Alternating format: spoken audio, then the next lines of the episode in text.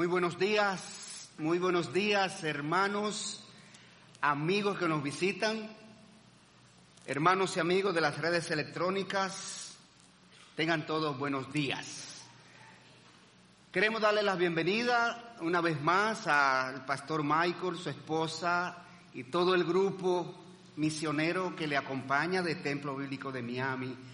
Nos sentimos emocionados en que ustedes estén con nosotros en esta mañana, pero también damos la bienvenida a toda persona que nos visita por primera vez en esta mañana. Y de hecho, si usted nos visita hoy por primera vez, queremos conocerle, por favor, póngase de pie, porque queremos darle un abrazo virtual desde aquí y darle una calurosa bienvenida. ¿Alguien así? Bien. Queremos compartir en esta mañana una porción de la palabra de Dios que encontramos en el libro a los romanos. Vaya por favor en su Biblia a esa epístola, epístola a los romanos, capítulo número 8, versículo 1 a 17. Hoy es un día maravilloso, hoy es el día en que el pueblo cristiano se reúne para celebrar la resurrección del Señor Jesucristo, un día domingo. El día domingo es el día en que la iglesia se reúne como cuerpo de Cristo, con nuestros corazones preparados para adorarle, para alabarle. Esas canciones han preparado nuestros corazones y ahora Dios nos va a hablar. Así que esté atento a lo que Dios quiere decirle a usted en esta mañana. Vamos a leer esta porción, puesto de pie, por favor. Por favor de pie para toda reverencia a la palabra de Dios. Romanos capítulo 8, versículo 1 a 17, dice así. Ahora pues, ninguna condenación hay para los que están en Cristo Jesús, los que no andan conforme a la carne, sino conforme al Espíritu. Porque la ley del Espíritu de vida en Cristo Jesús me ha librado de la ley del pecado y de la muerte. Porque lo que era imposible para la ley, por cuanto era débil por la carne, Dios enviando a su Hijo en semejanza de carne de pecado y a causa del pecado, condenó al pecado en la carne, para que la justicia de la ley se cumpliese en nosotros, que no andamos conforme a la carne, sino conforme al Espíritu porque los que son de la carne piensan en las cosas de la carne, pero los que son del Espíritu en las cosas del Espíritu. Porque el ocuparse de la carne es muerte, pero el ocuparse del Espíritu es vida y paz. Por cuanto los designios de la carne son enemistad contra Dios, porque no se sujetan a la ley de Dios, ni tampoco pueden. Y los que viven según la carne no pueden agradar a Dios. Mas vosotros no vivís según la carne, sino según el Espíritu, si es que el Espíritu de Dios mora en vosotros. Y si alguno no tiene el Espíritu de Dios, no es de él. Pero si Cristo está en vosotros, el cuerpo en verdad está muerto a causa del pecado, mas el Espíritu vive a causa de la justicia. Y si el Espíritu de aquel que levantó de los muertos a Jesús mora en vosotros, el que levantó de los muertos a Cristo Jesús vivificará también vuestros cuerpos mortales por su espíritu que mora en vosotros. Así que, hermanos, deudores somos, no a la carne, para que vivamos conforme a la carne, porque si vivís conforme a la carne moriréis. Mas si por el Espíritu hacéis morir las obras de la carne, viviréis. Porque todos los que son guiados por el Espíritu de Dios, estos son hijos de Dios, pues no habéis recibido el espíritu de esclavitud para estar otra vez en temor, sino que habéis recibido el espíritu de adopción por el cual clamamos, Abba Padre. El espíritu mismo da testimonio a nuestro espíritu de que somos hijos de Dios. Y si hijos, también herederos, herederos de Dios y coherederos con Cristo si es que padecemos juntamente con Él, para que juntamente con Él seamos glorificados. Padre, a tu presencia entramos en este momento, Señor. Esta tu iglesia de convertidos a Cristo como cuerpo local aquí reunida, Señor, clamamos a ti, Padre, para que tu gracia sea con nosotros en este momento. Tu misericordia ampliada, tu sabiduría, Señor, venga a cada uno de nosotros de manera particular, Señor, y nos dé entendimiento de tu palabra. Pero, Señor, háblanos a cada uno de manera personal, de forma tal que tu palabra haga su obra. Lo que tú quieras hacer en cada uno, Señor, sea factible en esta mañana Danos el corazón blando, Padre, que tú quieres que tengamos para asimilar los principios, enseñanzas que tú quieres darnos a fin de que seamos mejores hijos, mejores creyentes, mejores siervos. Te lo pedimos en el nombre de Cristo Jesús. Amén. Y amén. Mis hermanos, tomen asiento, por favor. En la mañana de hoy a partir de este texto, nosotros queremos hablar sobre la obra que Dios hace en una persona que se convierte a Jesucristo. La palabra conversión significa cambiar. La palabra conversión, cuando hablamos de convertirnos a Cristo, usualmente causa temor a la gente en el mundo causa miedo.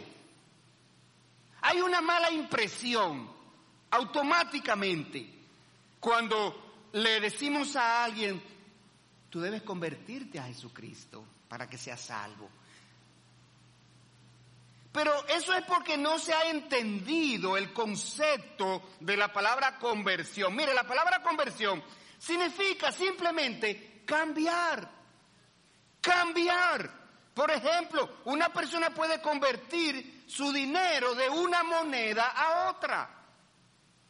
Y usted sencillamente ha convertido sus dólares en peso o su peso en dólares. Eso es simplemente lo que significa. De igual modo, una persona puede cambiarse de equipo de béisbol. Si mi equipo sigue perdiendo así, Ustedes saben que yo soy escogidita. Y una vez tuvimos 18 años sin ganar un campeonato. Y yo estuve a punto de cambiarme. Y no sabía cuál de los dos equipos cambiarme, si al o a las Águilas. Me quedé escogidita. Pero si yo me hubiera cambiado a Licey, ¿sabe qué? Yo me habría convertido a Licey. ¿Por qué? Convertirse quiere decir cambiar.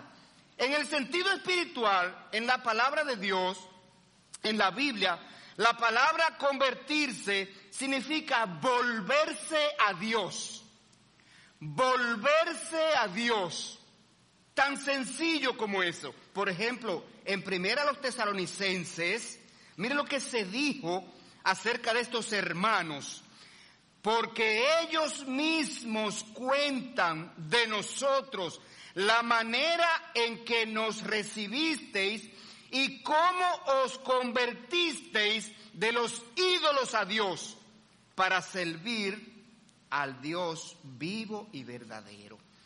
Así que convertirse a Cristo quiere decir comenzar a seguir a Cristo, cambiar.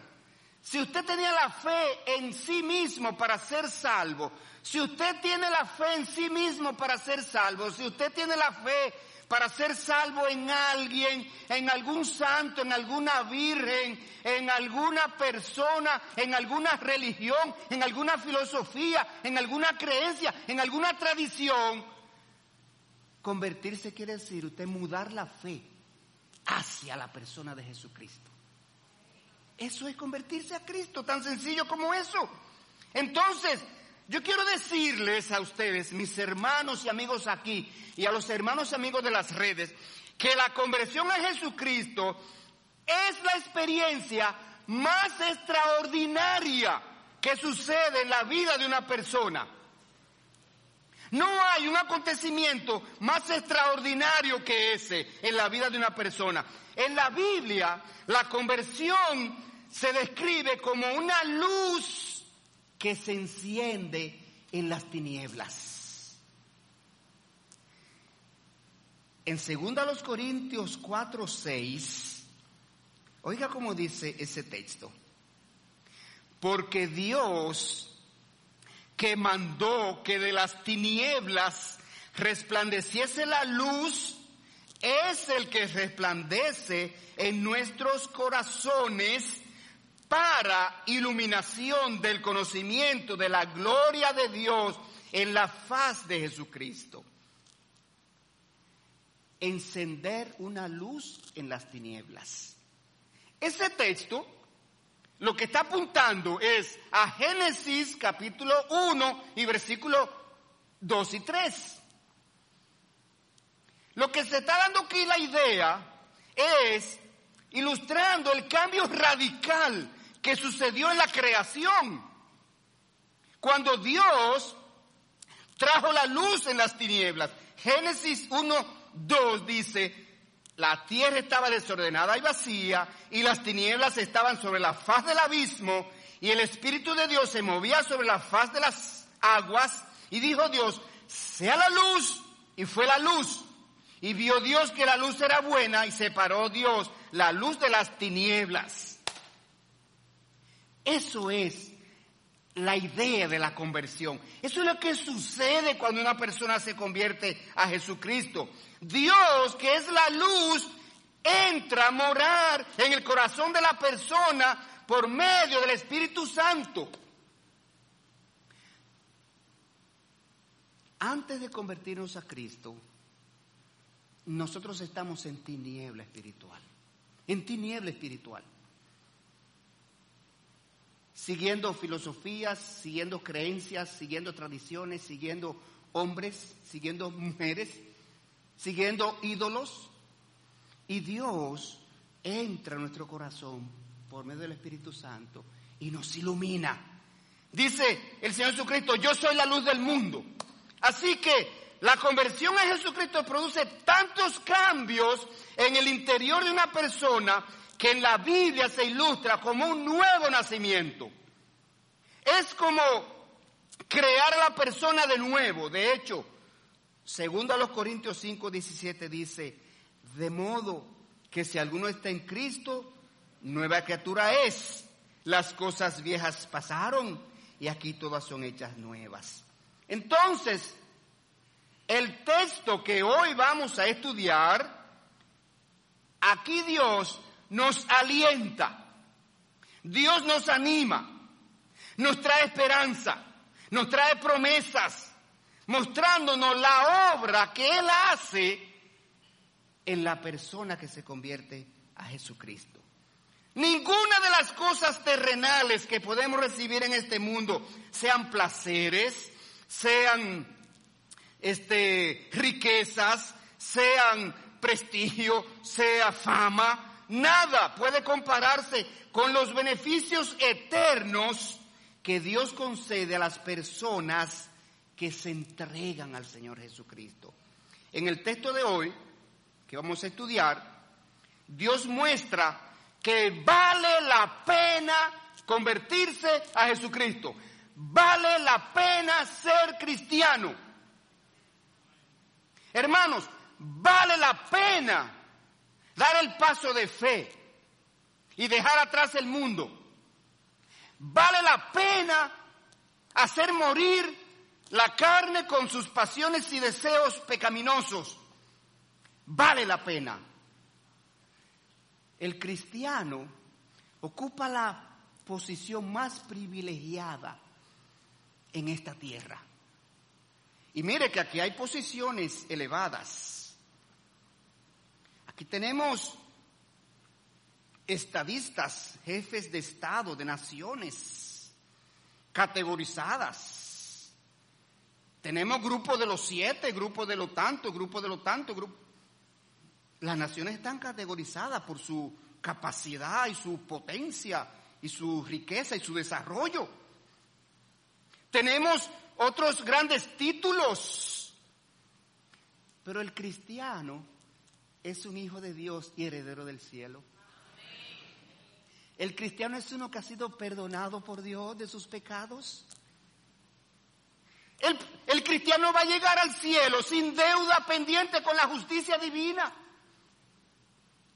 El cristiano ha sido regenerado por Dios en su mente y en su corazón. El cristiano es uno que en la Biblia se llama bienaventurado, dichoso, feliz. En el Salmo 32 y versículo 1, bienaventurado aquel que ha sido perdonado de sus transgresiones. Ese es un bienaventurado para Dios. Así que, hermanos y amigos, la decisión más sabia que una persona puede tomar mientras tenga vida en esta tierra es convertirse a Jesucristo. Y por eso vamos a hablar de ese texto que leímos, porque aquí nosotros vamos a gozarnos en esta mañana y vamos a saborear eh, esa porción y vamos a ir asimilando cada una de las cosas que Dios hace por la persona que se convierte a Cristo. Vamos a comenzar a desglosar la porción. Lo primero que pasa es, en el versículo 1 de ese capítulo 8, mire, que Dios cambia el destino del creyente. A la persona que se ha convertido a Cristo, llamémosle creyente. Vamos a llamarle creyente a la persona que se ha convertido a Cristo. Y en ese versículo 1 se muestra que Dios cambia su destino, porque el creyente en Jesucristo es librado de la condenación eterna. Leamos el versículo ahora. Dice Dios, ahora pues, ninguna condenación hay para los que están en Cristo Jesús. Ninguna condenación. En los primeros siete capítulos de esta epístola,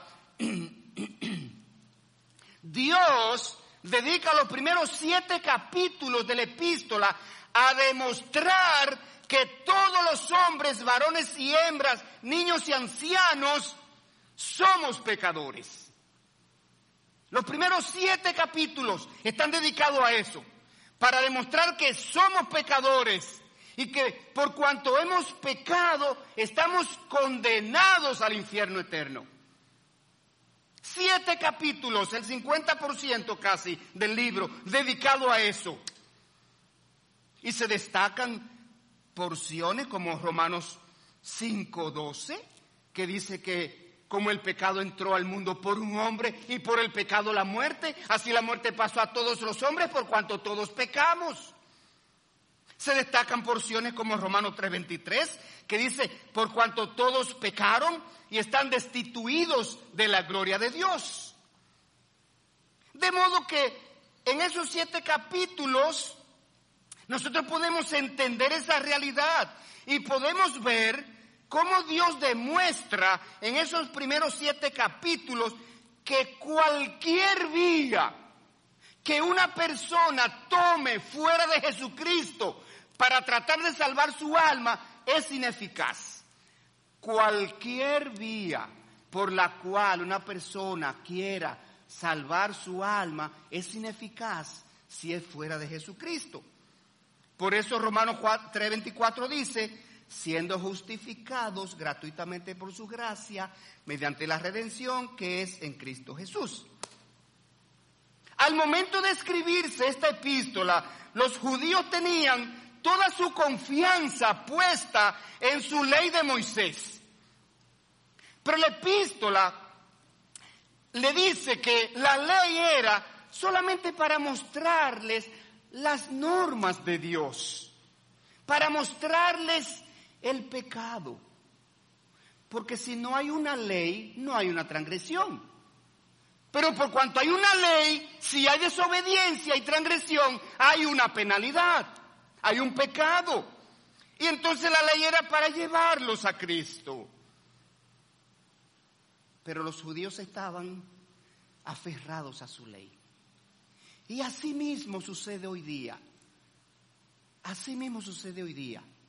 Encontramos tantas personas que están tratando de ganarse la salvación por su propio esfuerzo, por sus propios medios, con sus propios recursos humanos. Viven aferrados a su religión, aferrados a sus buenas obras, aferrados a su moralidad, aferrados a sus rituales y no entienden que nuestras propias obras nunca nos darán el potencial para recibir el perdón de los pecados. Y mientras una persona se mantiene aferrado a sus buenas obras, pretendiendo ser salvo a través de ellas, no viene a Cristo. No ve la necesidad de Cristo. No ve la necesidad de un Salvador. No entiende que hay una obra que nos hace salvo y no es mi obra propia.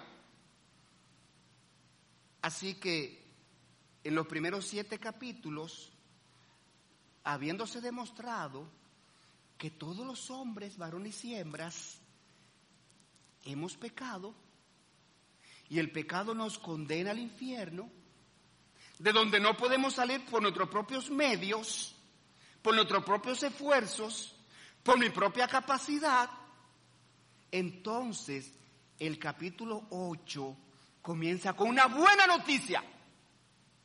Una buena noticia. Comienza con palabras de aliento, de esperanza, indicando que aquellos que han depositado su fe para salvación en Cristo Jesús y su obra de la cruz están libres de condenación. Son declarados sin deuda delante de la justicia divina. Observe una frase interesante que hay allí. Leamos de nuevo el versículo. Ahora pues, ninguna condenación hay para los que están en Cristo Jesús. Los que están en Cristo Jesús. Estar en Cristo Jesús es una posición Estar en Cristo Jesús es una condición. Es haberse apropiado, es haberse apropiado de la obra de la cruz, es haberse colocado bajo la sombrilla protectora de la obra de la cruz.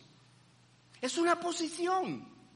En, la palabra en, indica posición, indica condición es contar con la justicia de Cristo para cubrir la culpa de mis pecados delante de Dios. Eso es estar en Cristo Jesús. Para ellos, dice Dios en este versículo 1, no hay ninguna condenación. Pasemos a la segunda parte de ese versículo 1. Porque Dios no solamente cambia el destino eterno del creyente, sino que cambia ahora su forma de vivir, su forma de vivir. Dice el versículo 1 en su segunda parte, los que no andan conforme a la carne, sino conforme al Espíritu.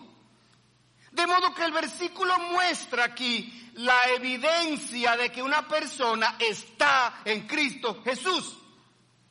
Dios lo conduce a dejar atrás la vieja vida. Dios le cambia la forma de vivir. Esa vieja vida en que estaba gobernado por la carne. Dios lo conduce a vivir bajo la guía del Espíritu Santo. Y las escrituras nos muestran en Gálatas 5:19 cuáles son los frutos de andar en la carne. Mire, en la Biblia hay tres grandes listas de pecados. ¿Y sabe por qué Dios puso esas listas ahí? Porque las personas somos muy dados a olvidarnos de los pecados que cometemos o que hemos cometido. Las personas somos muy dados a decir, bueno, pero ¿de qué que yo tengo que arrepentirme? Porque yo ni he matado, ni he robado, ni he... Es ni he adulterado. Eh, si acaso una mentirita blanca. Categorizamos los pecados. Se nos olvida. Yo no me acuerdo ya lo que hice hace tres años. Y eso que si yo tomara una hoja y escribiera los pecados de los cuales me acuerdo, necesito varias, varias, varias, varias mascotas. Y así la mayoría. Se nos olvida. Pero Dios nos puso esas listas ahí para que nosotros la miremos y nos identifiquemos con el pecado que hemos cometido o que cometemos o, de, o del cual somos esclavos o, o cuál es el pecado eh, que me asedia, ese pecado que me asedia, que me persigue. Gálatas 5:19 al 21 dice, y manifiestas son las obras de la carne que son adulterio, fornicación, inmundicia, lascivia, idolatría, hechicerías, enemistades, pleitos, celos, iras, contiendas, disensiones, herejías, envidias, homicidios, borracheras, orgías y cosas semejantes a estas, acerca de las cuales os amonesto, como ya os lo he dicho antes, que los que practican tales cosas no heredarán el reino de Dios. Y la epístola a los romanos en el capítulo 1 y versículo 28 en adelante nos muestra una lista similar. Y primero los Corintios capítulo 6 nos muestra una lista similar. Para que nosotros, si no lo encontramos en una lista, oh, lo más seguro que lo encontramos en la otra lista. Para eso Dios puso aquí estas relaciones, estas listas de pecado, para que nosotros veamos que ciertamente Él tiene razón cuando dice que somos pecadores y que hemos pecado. Pero la buena noticia es que cuando nos convertimos a Jesucristo, Dios obra en nosotros y nos da su Espíritu Santo para capacitarnos, para batallar contra la tentación del pecado y nos da, y nos da valor Dice, porque no nos ha dado Dios espíritu de cobardía, sino de poder, amor y dominio propio. Poder. ¿Poder de qué? ¿De vencer el pecado? ¿Dominio propio de qué? Oh, de no ceder al pecado. Dios nos capacita con su Espíritu Santo para eso. Y es, y eso es un don de Dios. Eso es una obra de Dios cuando nos convertimos a Cristo. Pero en tercer lugar, vayamos ahora al versículo número 3. Y sigamos mirando lo que Dios hace con aquellas personas que se convierten a Cristo. Mire, en el versículo 3 se muestra que Dios hizo la obra de salvación en el creyente. Dios la hizo. La salvación es una obra de Dios. Ningún ser humano se va a poder salvar por sí mismo. No importa la cantidad de dinero que tenga, ni el fondo que deje para que después que muera se le hagan servicios religiosos. o se le hagan oraciones, o se le hagan buenas obras a su nombre.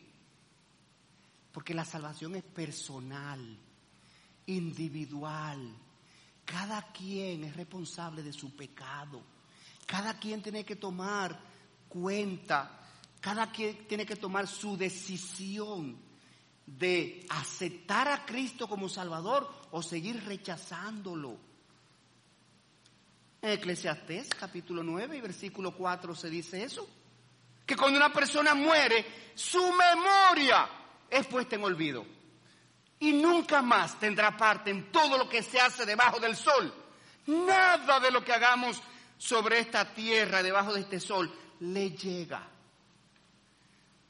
De modo que por esa razón Dios dice aquí en este versículo 3 del capítulo 8 de Romanos, porque lo que era imposible para la ley, por cuanto era débil por la carne, Dios, enviando a su Hijo en semejanza de carne, de pecado, y a causa del pecado, condenó al pecado en la carne, para que la justicia de la ley se cumpliese en nosotros, que no andamos conforme a la carne, sino conforme al Espíritu. ¿Qué es, lo, ¿Qué es lo que se le está diciendo aquí a los judíos? Se le está diciendo que la ley no tenía capacidad de salvar, no tenía capacidad sobre el pecado. Necesitaban la justicia divina que iba a ser pagada por Cristo en la cruz. Creer en esa, en esa justicia, creer en ese Salvador que venía, creer en ese Redentor que venía. Y nosotros tenemos el privilegio de vivir después que el Redentor hizo la obra. En el Antiguo Testamento la salvación era mirando al futuro, esa redención en Cristo Jesús, ese Redentor que venía. Y nosotros, después de Cristo, somos salvos con la fe y mirando esa obra que ya se hizo en la cruz. Así que lo que se está enseñando aquí es que la ley, las obras de la ley, no pueden vencer el pecado, no tienen control, no tienen poder sobre el pecado. De modo que, aplicado a nuestra generación, las buenas obras no pueden pagar el pecado que yo cometo en otras áreas. Si yo cruzo el semáforo en rojo y violo la ley de tránsito, y me atrapa el amén más adelante, le puedo yo decir, señora Amé, dígame, ¿en qué le puedo servir? O usted violó la ley, usted tiene una multa ahora mismo, cinco mil quinientos pesos. Señora Amé, yo soy demasiado bueno con los niños de la calle. Señora Amé, yo mando, yo mando mil pesos todos los días al hogar de ancianos de Fefita. Señora Amé, yo todos los días le doy la comida al sereno que serenea al lado de mi casa? Señor, yo no hay mendigo, no hay cojo, no hay ciego a quien yo no le dé. Muy bien, señor conductor. Siga haciendo todas esas cosas, pero pague la multa.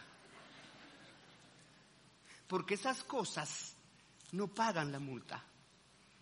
Nuestras propias obras no pueden pagar la culpa, la deuda de nuestro pecado y nuestra transgresión que cometemos a Dios. Necesitamos por eso la obra que Cristo hizo. Pero sigamos adelante y vayamos al versículo 5. Dios cambia la manera de pensar. Señores, cuando nos convertimos a Cristo, Dios cambia nuestra manera de pensar. Ustedes saben que una persona actúa según lo que piensa. Por esa razón, Dios dice aquí, en este versículo 5, porque lo que son de la carne piensan en las cosas de la carne, pero lo que son del Espíritu piensan en las cosas del Espíritu.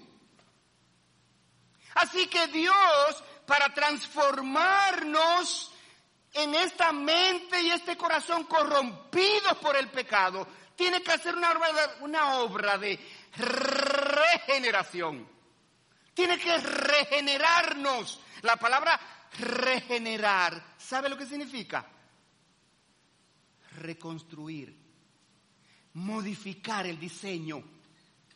Dios hace eso con nosotros para darnos esa capacidad de no andar en las obras de la carne, sino en la del Espíritu. Dios dice aquí que Él obra en nuestra mente para que nosotros pensemos en las cosas del Espíritu. En la Biblia Dios divide la humanidad en dos categorías, ese texto. En dos categorías Dios ha dividido la humanidad en ese texto.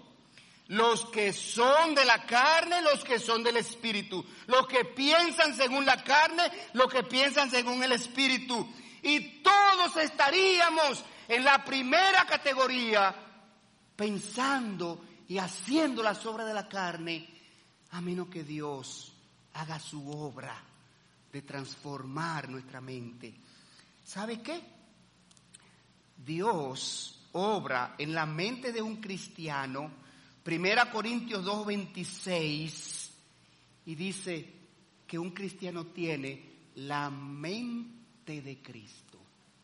Vamos a leer el, el versículo. Primera a los Corintios 2.26. Porque ¿quién conoció la mente del Señor? ¿Quién le instruirá? Más nosotros tenemos la mente de Cristo. ¿Qué significa esto?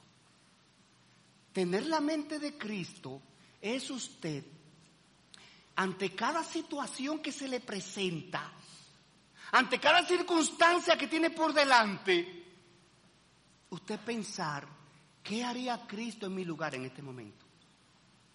¿Qué quiere Cristo que yo haga en este momento? ¿Qué haría Él en este momento? Que usted pensaría, ¿qué usted debe hacer para no ofender a Dios? ¿Qué usted debe hacer conforme a los mandatos de Dios? Así que la mente y el corazón son transformados por lo que se llama en la Biblia, en la Biblia la regeneración. Dios nos da una nueva mente.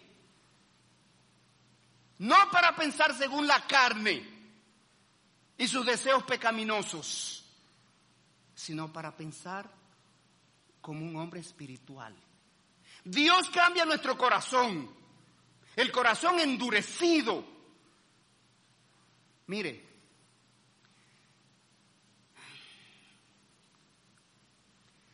si usted le da la mano a una persona que tiene 15 y 20 años trabajando con una pala, moviendo arena y cargando blocks de construcción y cargando cosas pesadas y rústicas, usted le da la mano y usted siente que esa mano tiene una piel gruesa, áspera, endurecida.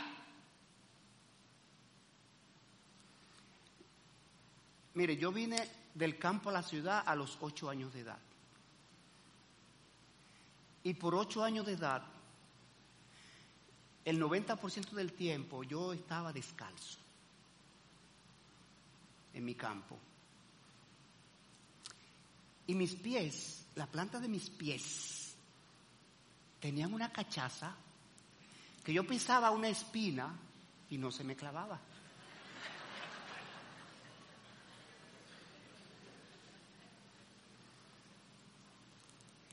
El corazón de nosotros se va cauterizando, se va endureciendo por causa del pecado. El pecado endurece el corazón. Yo no, yo no olvido una entrevista que yo vi que se le hizo a un criminal, a un, ¿cómo se llama? El que mata por dinero, a un sicario, a un sicario que cumplió sus 30 años de prisión. Y el entrevistador le dijo, ¿qué tú sentiste cuando mataste a la primera persona? Y él dijo, me dio trabajo. Me tomé tres veces el tiempo que pensaba que me iba a tomar hacerlo. Yo no quería hacerlo, yo después que recibí el dinero lo quería devolver, yo me quería dar para atrás, yo me quería arrepentir de hacer ese acuerdo, yo no quería hacerlo, me dolía. Cuando lo hice me dolió, me dolió mi primer asesinato. ¿Y qué tú sentiste cuando mataste el número 10? Nada.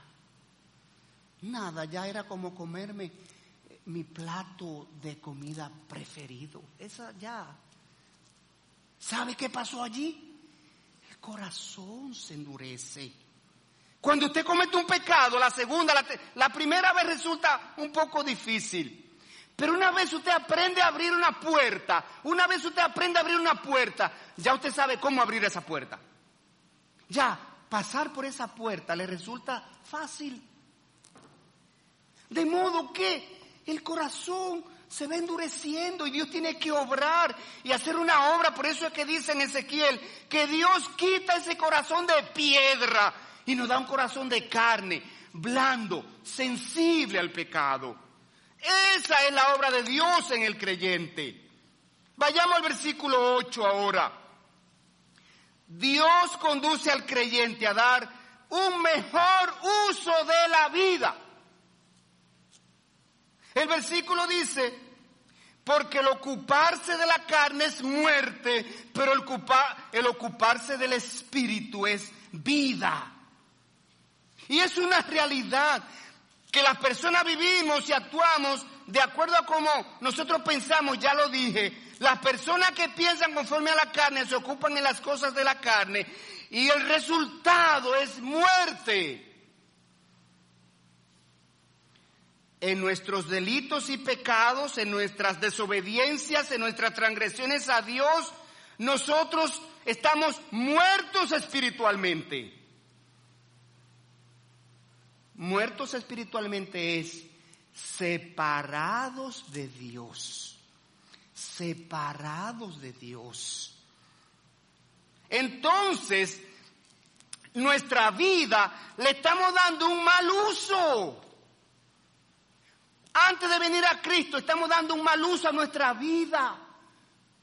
Nuestros miembros los tenemos puestos al servicio del pecado la mente al servicio del pecado, los recursos al servicio del pecado.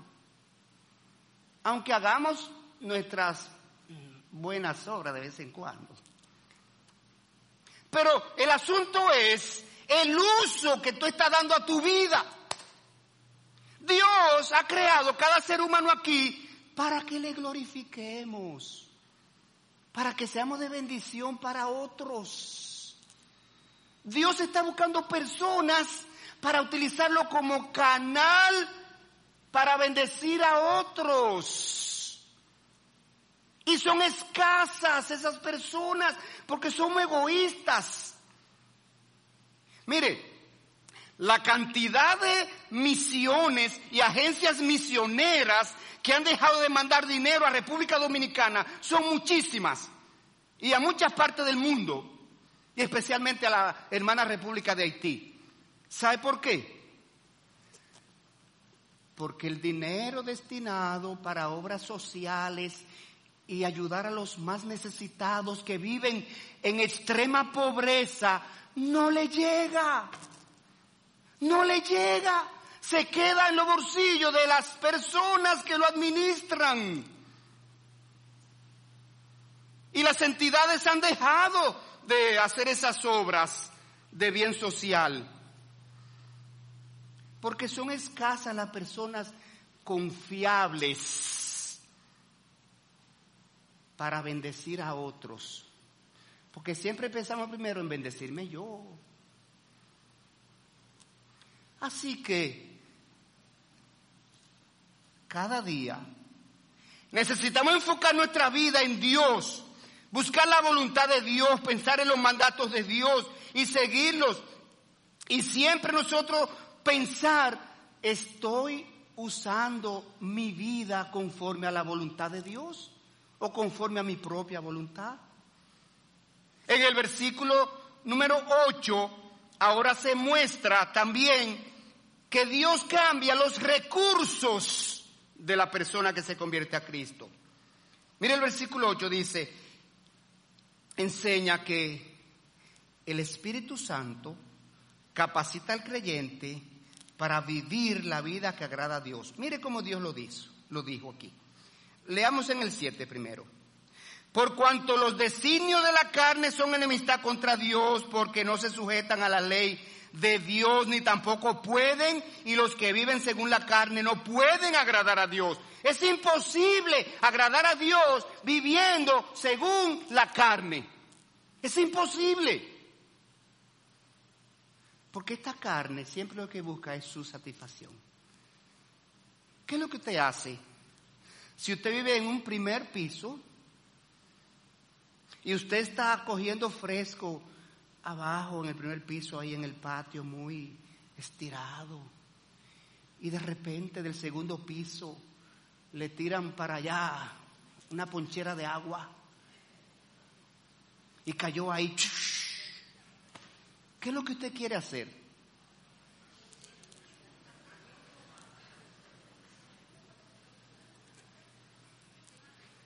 Mucha gente dice, mira, me paré de ahí y le di una pela de...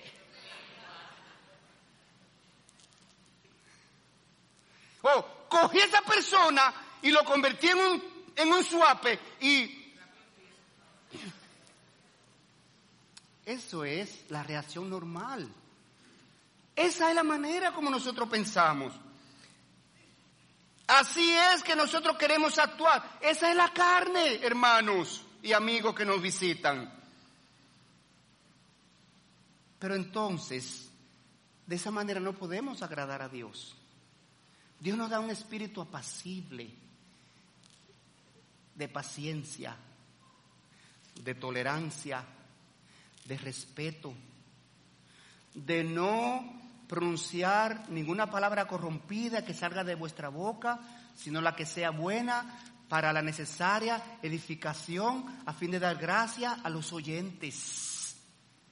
Es Dios que pone eso en nosotros.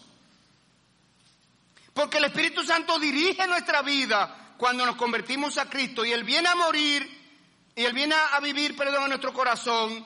Y Dios dice que nos dejemos guiar del Espíritu Santo. Sigamos adelante. Vayamos al versículo número 8, donde Dios muestra ahora que cambia la relación.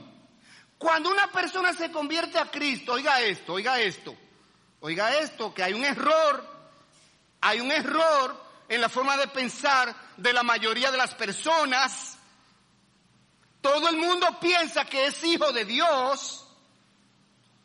Todo el mundo piensa que es hijo de Dios. Pero Dios dice que no es así. Dios dice que sus hijos espirituales son aquellos que han creído en Cristo Jesús. Juan 1.12 a los suyos vino y los suyos no le recibieron. Mas a todos los que le recibieron, a los que creen en su nombre, le dio potestad de ser hechos hijos de Dios, los cuales no son engendrados de sangre ni de carne, sino de voluntad de Dios. Jesucristo es que nos ingresa en la familia espiritual de Dios como hijos adoptivos. Mientras una persona no cree en Jesucristo, es una criatura de Dios. Criatura de Dios. Sí, Dios lo hizo. Dios lo formó en el vientre de su madre. Dios lo trajo al mundo. Claro que sí. Es una criatura de Dios. Entonces, en este versículo número 15, Dios dice, pues no habéis recibido el espíritu de esclavitud para estar otra vez en temor, sino que habéis recibido el espíritu de adopción. Espíritu de adopción por el cual clamamos, ¡Abba Padre! Eso es, papito, papito. Dios es mi Padre. El Espíritu mismo da testimonio a nuestro espíritu de que somos hijos de Dios. ¿Usted sabe lo que es el Espíritu Santo? La esencia de Dios, la tercera persona de la Trinidad. Dios viene a morar al corazón del hombre cuando se convierte a Cristo. Y primera de Pedro dice que Dios nos pone su naturaleza en nosotros. Dios no puede poner su naturaleza en una persona que vive conforme a la carne, con los miembros de su cuerpo al servicio de la carne, porque dice primera de Juan 1.5 que Dios es luz y no tiene comunión con el pecado. Por tanto, Dios tiene que obrar la adopción de la persona para poder ingresarlo en su familia. Y eso es lo que Dios hace cuando nos convertimos a Cristo. De modo que en el versículo 17, ahora el creyente, y esto es lo siguiente que Dios hace con el creyente, el creyente es un heredero de Dios. ¿Quiénes son los que heredan, señores? Los bienes de un hombre. Los hijos. Los hijos. Por esa razón dice Dios en este versículo número 17, y si hijos, también herederos, herederos de Dios y coherederos con Cristo. Entonces ustedes saben que en la mayoría de las culturas del mundo, ya un hijo adoptivo recibe beneficios de las propiedades de su nuevo padre, de su padre que lo adoptó. Ya un hijo adoptivo hereda como un hijo legítimo. Entonces, para una persona poder heredar el cielo, que es el reino de Dios, tiene que ser hijo de Dios. Porque va a heredar, ¿acaso va a heredar el dueño de una, eh, eh, una persona que no es hija del dueño de una cartonera va a heredar esa cartonera. Heredan sus hijos. La patria celestial es el reino de Dios. Así como el infierno es el reino de Satanás. Se hereda el cielo, se hereda lugar en el cielo se hereda gloria del cielo, se hereda la majestuosidad del Señor Jesucristo, se recibe cuando usted ingresa en esa familia de Dios a través de Jesucristo. Dios en su Hijo Jesucristo es que concede esos regalos a aquellas personas que entregan su vida a Jesucristo. Dios si usted lee a Efesios capítulo 1 versículo 3 al versículo 14, allí dice que Dios concede un combo de bendiciones espirituales. La salvación es un combo. ¿A usted le gustan los combos? Cuando usted va a la comida rápida, siempre pregunta, ¿y qué incluye eso? No me incluye el jugo y no me incluye el helado. Pero tiene que incluirme también el palillo. ¿Y qué más me incluye? Los combos son buenos, ¿eh? La salvación es un combo. El perdón de pecado, la herencia celestial, la regeneración, la adopción como hijo de Dios, eh, la reconciliación con Dios y una lista de componentes que vienen junto con la salvación. Por último, ahora Dios hace la siguiente obra en el creyente. Nos guía a identificarnos con Cristo. Identificarnos con Cristo. Mire este versículo, qué interesante. Si es, vamos a leer el 17. Y si hijos, también herederos, herederos de Dios y coherederos con Cristo, si es que padecemos juntamente con Él, para que juntamente con Él seamos glorificados. Porque es muy fácil querer recibir los beneficios de ser hijo del rey. Ay, es muy fácil.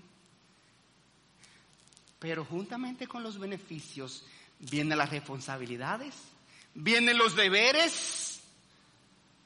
Así que se está pidiendo aquí que el que se convierte a Cristo tiene que pagar un costo. Hay que pagar un costo, sí señor, hay que pagar un costo. Tiene que pagar un costo, como todo en la vida. ¿Cuál es ese costo? Mire,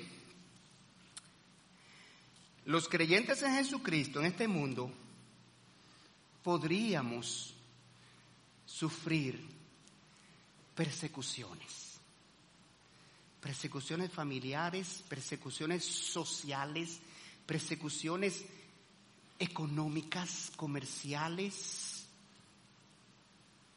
Cuando yo me convertí a Cristo, que yo llegué a mi casa materna con mi Biblia aquí, mi mamá me dijo, ¿y qué es eso? yo nunca te había visto con una Biblia. Yo dije, yo me convertí a Cristo, mamá. ¿Qué? No lo creo. Después que tú tienes 33 años andando en la Santa Madre Iglesia católica, apostólica y romana, ahora tú vas a andar por las ramas. No lo creo. Mira, fácilmente este desheredo. Hay un costo, una persecución. Sus amigos. Oh, pero tú ahora no quieres aceptar la invitación que te hacemos de, del, rum, del, del canchanchanerismo, de, de, de la hora del, la hora del qué? Ajá, del lonche. Y que ahora los domingos ya tú no te ir con nosotros para tal sitio, hacer lo que hacíamos ahora, porque ahora tú, oh, yo por la iglesia. Hay un costo. Hay una persecución social. Señores, dice Dios que los que quieren vivir piadosamente recibirán persecución. Es una realidad. El que quiere vivir agradando a Dios, obedeciendo a Dios, mire, hay muchos cargos públicos que, que si lo ocupa un cristiano, hay miles de personas tratando de quitar a ese cristiano de ahí, porque le es obstáculo para él hacer corrupción. ¿Por qué? Porque el cristiano se entiende que viva piadosamente y sea luz y sal de la tierra. Entonces, eso se llama identificarse con Cristo, con sus padecimientos, con su muerte y su resurrección. Tenemos que identificarnos con los padecimientos de Cristo, aceptando las persecuciones sociales, familiares, económicas. Tenemos que identificarnos con la muerte de Cristo, muriendo al yo, muriendo al yo, a mi propio yo, muriendo a la carne, muriendo a los placeres del mundo, muriendo a mi propia voluntad para someterla a la voluntad de Dios. Y tenemos que identificarnos con la resurrección de Jesucristo, comenzando a vivir la nueva vida en Cristo, como hijos de Dios, herederos del cielo, embajadores de Cristo en la tierra, representantes de Dios en la tierra, canal de bendición espiritual de Dios en la tierra, portadores del Evangelio de salvación, los que reconciliamos al hombre con Dios ese es el cristiano, es el papel que Dios le ha dado al cristiano. Así que nosotros sencillamente, 2 Corintios 5, 20, somos embajadores de Cristo, rogándole a la gente que se reconcilie con Dios por medio de Jesucristo. Entonces, mis queridos hermanos y amigos, el texto que hemos estudiado hoy muestra la obra que Dios hace en aquellos que se convierten a Jesucristo. Y ahora entendamos que el Evangelio produce una vida santa en contraste con el esquema de las obras del propio esfuerzo. El Evangelio produce un esquema de vida muy diferente al esquema de vida de mi propio esfuerzo, de mis propias obras. La victoria sobre el pecado solo es posible por medio de Cristo Jesús y la obra de la cruz. Oremos. Señor, gracias. Tu palabra es tan deliciosa, Señor. Tu palabra es tan bella, tu palabra es tan dulce, tu palabra es tan eficaz, tu palabra nos habla tan fuerte que no hay excusa para decir no la escucho. Y tu palabra nos habla tan claro que no se puede decir no la entiendo. Y en esta mañana tú has mostrado en esta porción la obra que tú haces en las personas que se convierten a Cristo.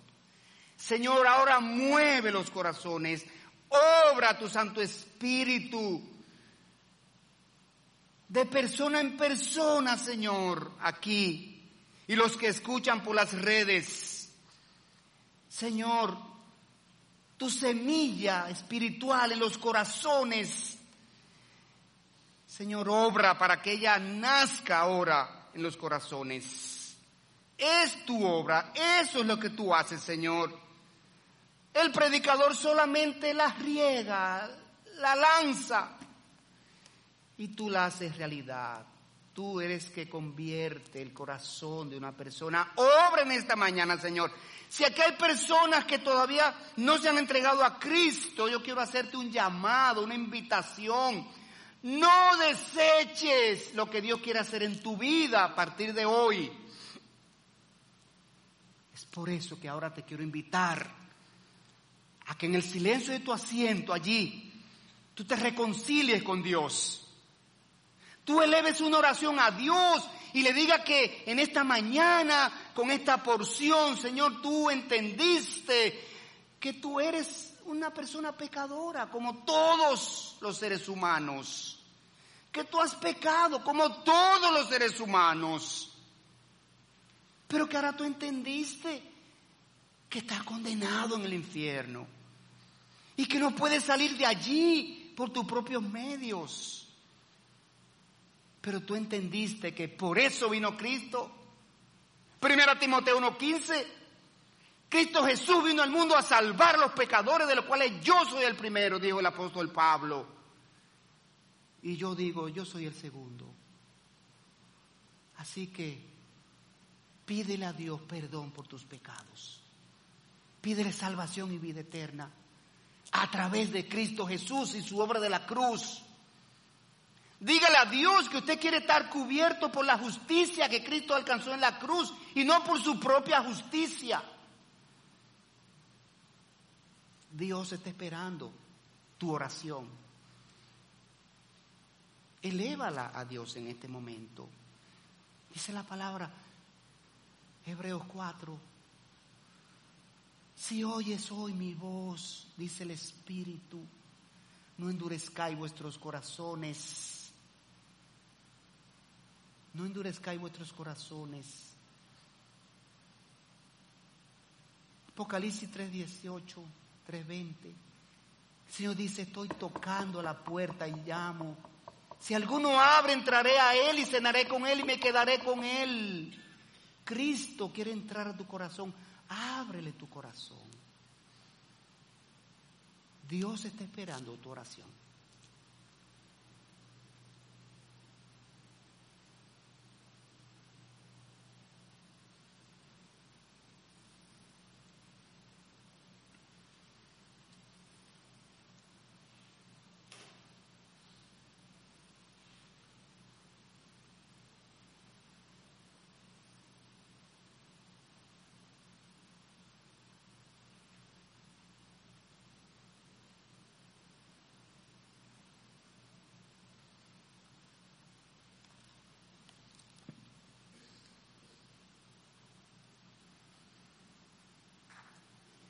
Dice la palabra, hay gozo en el cielo cuando una oveja regresa al redil. Hay gozo en el cielo, los ángeles se gozan, Dios se goza, todos los seres espirituales que forman parte del trono de Dios se gozan. Hay gozo en el cielo cuando una persona entra al redil de Cristo. Y de igual modo yo te digo, hay gozo aquí en la tierra de igual manera. Todos estamos orando y con la cabeza baja, evaluando cada quien su condición, su relación con Dios. Y yo quiero dar gracias a Dios si tú en esta mañana pediste a Dios que te salve. Si tú pediste a Dios que haga la obra que Él hace en cada persona que se convierte a Cristo, yo voy a orar por ti para terminar. Voy a orar por ti. Te quiero pedir que levante tu mano. Si tú entendiste lo que Dios quiere hacer por ti, la obra de Dios en el creyente. Amigo que nos está mirando por las redes, personas que escucharán este mensaje en el futuro, Se puede vivir sin Cristo en esta vida, pero no se debe morir sin Cristo, porque el destino eterno de condenación en el infierno es terrible. Toma tu decisión ahora mientras vivas. Una vez más, ¿alguien se reconcilió con Dios en esta mañana? ¿Alguien aceptó a Cristo como Señor y Salvador? Para dar gracias a Dios por ti. Para hacer un plan de discipulado contigo y ayudarte a crecer en la fe. Señor, gracias por tu palabra que en esta mañana nos, nos has permitido exponerla, regarla, Señor. Tu palabra fue regada en el campo y ella cayó en los terrenos, diferentes terrenos, que son los corazones de los oyentes. Allí está tu palabra, Señor. Tú has dicho, mi palabra no regresa vacía. Lo creemos, Señor, porque tú eres un Dios veraz. Ahora, Señor, te rogamos que tú cumplas esa segunda parte en que tú haces nacer crecer, fructificar tu palabra en los corazones donde cayó. Es tu parte, Señor. La dejamos en tus manos para que en tu voluntad, Señor, tú hagas esa obra. Te lo pedimos en el nombre de Cristo Jesús, nuestro Señor y nuestro Salvador. Amén. Amén.